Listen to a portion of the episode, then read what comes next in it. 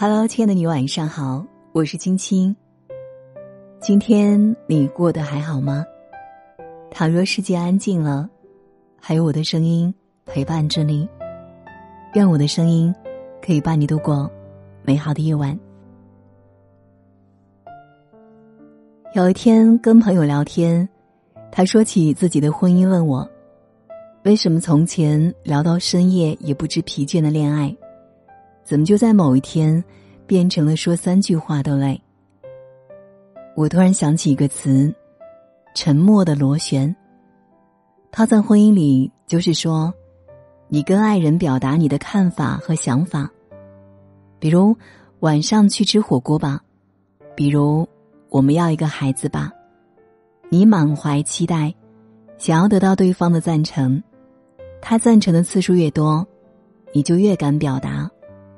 越表达就越有安全感。你在婚姻里很享受，因为你始终被看见、被支持。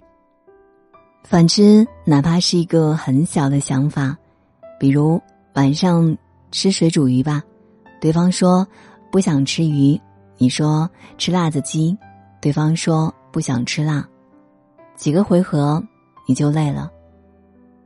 感情里的内耗和自我怀疑。就在这种不起眼的否定里，慢慢的，你不再不愿意去表达自己的看法和想法。一次否定，就是一粒尘埃。有一天，你被尘埃淹没，没人看见你。我们都知道，感情需要沟通。那些达成统一的想法，一定是我们理性沟通的结果吗？你有没有想过？是某一个人选择了沉默。那个强势的人在这一段关系里，给了更多看不见的语言压力，他迫使另一个人做出了相同的选择。我们审视一段婚姻，你看那对夫妻聊天的样子，聊天沟通，他最大的一个前提，不是表达，而是倾听。很多时候，矛盾争吵。是因为我们说的太多，听的太少。你想做水煮鱼没有错，他不想吃也没有错，错的是我们只关心自己当下的情绪。我需要尊重，我需要支持，我需要赞同。那一刻，我们看不见对方。沟通的第二个前提是。看见对方，你得明白，你的沟通对象是谁，你想要跟他达成什么共识。真正的共识不是两个人一起吃水煮鱼，也可以是一个人吃水煮鱼，另一个人吃大盘鸡。那些求同的婚姻，最后都输给了存异。为什么？求同是妥协逻辑。一个人受委屈，存疑是尊重逻辑，两个人互相理解。我支持你跟我的选择不一样，这是沟通的第三个前提。允许玫瑰园里有一颗胡萝卜，允许晴朗的天空有一朵乌云，允许理智的大人有一颗孩子心。婚姻从来不是把两个人。圈在一个围城里，吃一样的蔬菜，唱一样的歌，闻鸡起舞，夫唱妇随，而是走出城堡，去看看，当那些看法、想法跟我们的认知有冲突的时候，我们该如何选择？谈恋爱的时候，我们聊风花雪月；结婚后，我们聊柴米油盐。在一起越久，碰触的深刻问题就越多，甚至更多的是人生大事的选择，比如家庭规划里的买房生子，比如个人规划里的跳槽晋升。有谁能真正做到家庭和工作的平衡呢？大多数相爱的夫妻，终有一天也会面临一人进一步。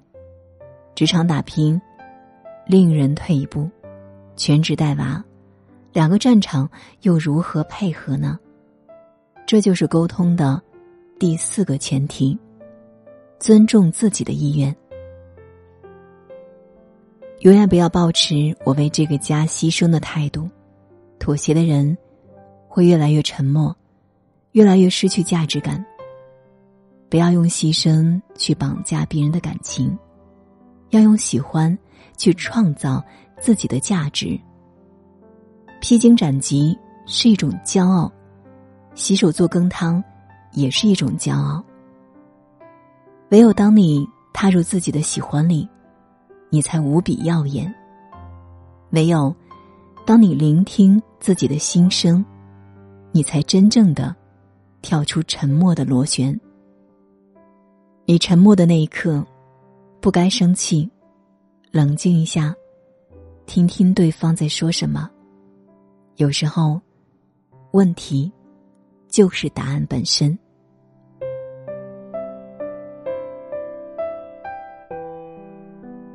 好啦，今晚的分享就是这样了。今天的文章来自于戚先生的，是我非常喜欢的一位作者。筛选这篇文章呢，是因为今天一位粉丝朋友跟我去倾诉，她和老公有冷战半年。嗯，希望你能够在这篇文章里找到答案。我觉得婚姻没有就是你看到别人的那样一直恩爱甜蜜的，总会有些烦心事。然后让你停下来，再去审视自己的生活，不管是自己还是婚姻。当你焦虑到找不到答案的时候，如果你还想将你的婚姻维持下去，那么先考虑从改变自己开始。那你可以先去经营自己。当你认清自己，然后去改变的时候，也许你的婚姻也会有所改变。好了，这就是今晚我和你的分享。我是青青，如果喜欢今天的文章，欢迎在文末点亮再看。如果想找到我，可以拉到文末下方加我的私信或者关注微信公众号“青青电台”，轻是轻重的轻。每晚我都会用一段声音来陪伴你。好了，今晚就是这样了，感谢你的守候聆听，愿你长夜无梦，晚安。